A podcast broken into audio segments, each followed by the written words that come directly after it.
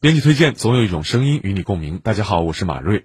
前两天，海南椰树集团的抖音官方账号开始进军直播带货，但是直播间里的风格却引发了不少的争议。相关视频显示，直播间背景较为简单，椰树集团四个大字占据了屏幕的上方位置。四名女主播都穿着紧身彩色上衣，搭配黑色超短裤，在浅蓝色的背景前卖力的介绍产品，时不时呢还会带来舞蹈表演。有网友评论说，这样的直播风格有打擦边球的嫌疑；也有网友认为，这就是椰树集团一贯的风格。那么，椰树集团一贯的风格究竟是什么呢？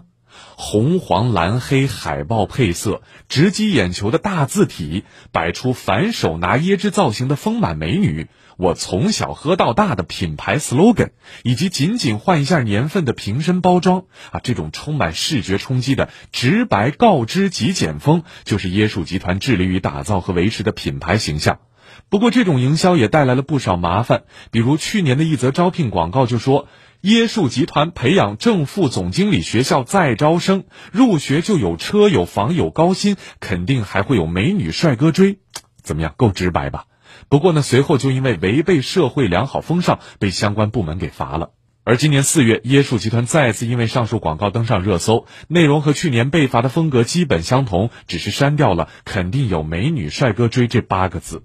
作为一家历史悠久的知名饮品企业，与其费尽心思夺人眼球，不如想想如何提升椰汁品质，挽回口碑。当新一代消费者逐渐崛起，企业要认识到品牌文化价值认同也是不可或缺的软实力。土味的包装、低俗的营销固然能够赢得流量曝光、话题热度，但接连不断的负面舆论风波只会损害品牌的美誉度，让不少人丧失了购买欲望。